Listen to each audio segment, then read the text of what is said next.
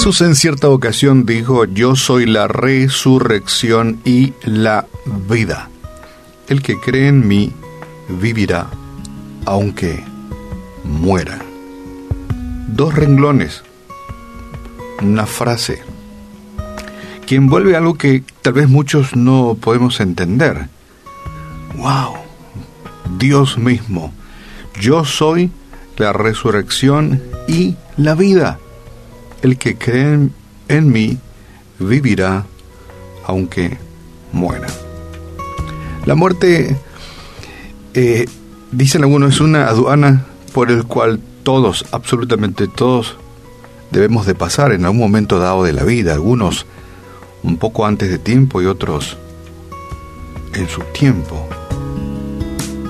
Y quiero comentarte un poco la historia de una persona que vivió murió, estuvo, no sé, cuatro o cinco días sepultados, estuvo sepultado él, hablamos de Lázaro, y Jesús lo levanta de entre los muertos, pero que posteriormente volvió a morir, porque que yo sepa Lázaro no anda viajando por ahí, ¿verdad? Todavía, o tal vez haciendo turismo, o, o tal vez predicando la palabra del Señor, no, el Lázaro eh, pasó por la aduana, por el cual todos debemos de pasar en algún momento dado. Y Dios tiene preparado cosas extremadamente bellas, maravillosas, para lo que Él lo ha denominado la vida eterna. Pero las palabras, nos hacemos la película de María y Marta, las palabras de ella estaban llenas de desesperación. Las hermanas de Lázaro y le dijeron a Jesús, si hubieses estado aquí, esa frase dijeron, si hubieses estado aquí, no hubiese muerto. Con ojos turbados, mirando fijo al rostro del maestro, empezaban a decirle, mira, si hubiese estado aquí, no hubiese muerto.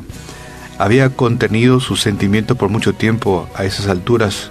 El dolor era demasiado intenso Marta y María, adolorida por la muerte de Lázaro, y Jesús mismo también estaba dolido. Lázaro estaba muerto, esa era, era la realidad, esa era la verdad. Su hermano se había ido, y el único hombre que podría haber logrado un cambio de circunstancia no lo había hecho, no lo hizo. Jesús estaba lejos, no estaba en ese lugar ni siquiera había llegado a tiempo para las exequias. Lo interesante de este caso es que Marta y María, María y Marta, estaban convencidas de que si Jesús estaba ahí, cambiaba la historia. Tenían fe. Conocían al Maestro. Pero se dio la circunstancia de que no estaba en ese lugar. Ni siquiera llegó a tiempo para las exequias. Ya Lázaro estaba, por decirlo así, en la tumba. Hay algo en el hecho de la muerte que nos hace acusar a Dios. Si Dios estuviera presente, no existiría la muerte, pensamos. Una cosa interesante de tener en cuenta es que todas las cosas tienen soluciones y aparecen solucionadores de problemas. Por ejemplo, la psicología, la psicología popular puede dar respuestas para la, para la depresión las conferencias animadoras o los animadores eh, pueden dar respuesta para el pesimismo, el desgano, la depresión. Sí, ellos pueden dar respuestas. La prosperidad puede hacerse cargo de tal vez de la necesidad de la humanidad, del hambre, de la falta de agua, de salud, sí.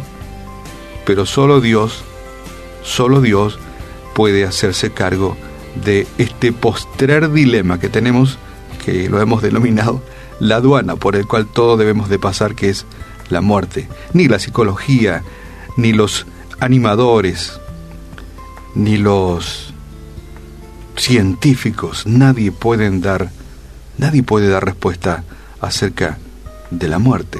Y solo el Dios de la Biblia se ha atrevido a pararse, algunos dicen, al borde del abismo para ofrecer una respuesta, ¿sí? ¿Sabes por qué? Porque Él tiene el poder de hacerlo.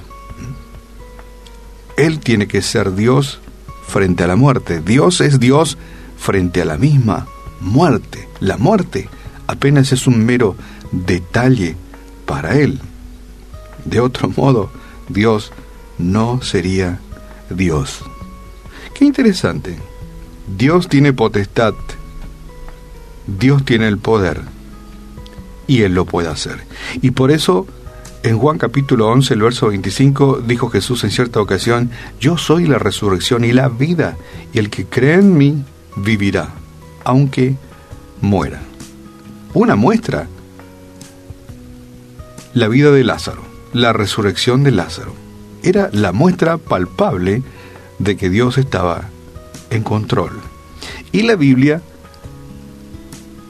nos dice que no solamente fue Lázaro el que volvió a vivir, hubieron otros que fueron sanados y otros grandes milagros que Jesús hizo en su peregrinaje de 33 años aquí en medio nuestro.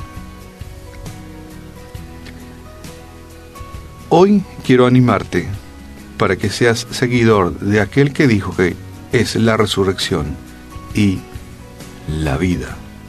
El que cree en mí vivirá. ¿Crees en Jesús? ¿Crees en Jesús? ¿Quieres el regalo de la salvación y la vida eterna? Que cuando nos ponemos a pensar seriamente, comparamos, ok, eh, yo con este estilo de vida que tengo alcanzaría 80 años, ok, comparo, 80 años versus eternidad y no es nada, es una gota de agua comparado con el Océano Pacífico, no es nada. Lo lamentable del caso es que nos aferramos a una gota de agua y le damos la espalda a la cantidad de agua del Océano Pacífico. Eso es lo que la humanidad hace hoy día. Se aferra a esta vida pasajera y tan breve y le da la espalda a aquel que dijo que yo soy la resurrección y la vida y el que cree en mí vivirá aunque muera. Después de la muerte nos aguarda vida eterna si le hemos dicho sí a Jesús. Ya Jesús dio la muestra de que está en control absolutamente de la vida, de la muerte, de esta vida y la postrer. La pregunta que tal vez podés responder hoy es, ¿crees en aquel que dijo que es la resurrección y la vida? Si no lo has hecho, si no crees, hoy es un lindo día para decir, Señor, la verdad que vale la pena creer en aquel que dijo que es la resurrección y la vida y que tiene preparado para mí eternidad. Padre, en esta mañana te damos gracias, gracias por porque no nos olvidaste en medio de este mundo inmenso y has enviado al rescatador, a Jesús, el Mesías, y nos das el privilegio de ser perdonados por ti por tantos errores, tantos pecados.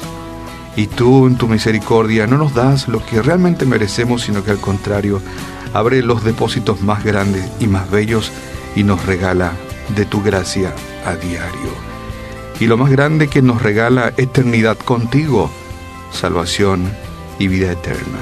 Señor, gracias porque en esa gran distancia que había entre la humanidad y nosotros, tú diste ya 99 pasos y solamente nos resta a nosotros dar el único, el paso de la fe. Padre, gracias por Jesús y creemos que Jesús es nuestro Salvador, que Él murió en la cruz por todos y cada uno de nosotros. Y oramos hoy por quienes tal vez no le dijeron sí a Jesucristo de una manera pensada, razonada y seria. Y permitir que Dios revolucione su vida para bien suyo y para quienes lo rodean. Padre, gracias por este gran privilegio de que tú no te has olvidado de nosotros. Al contrario, nos regala vida eterna.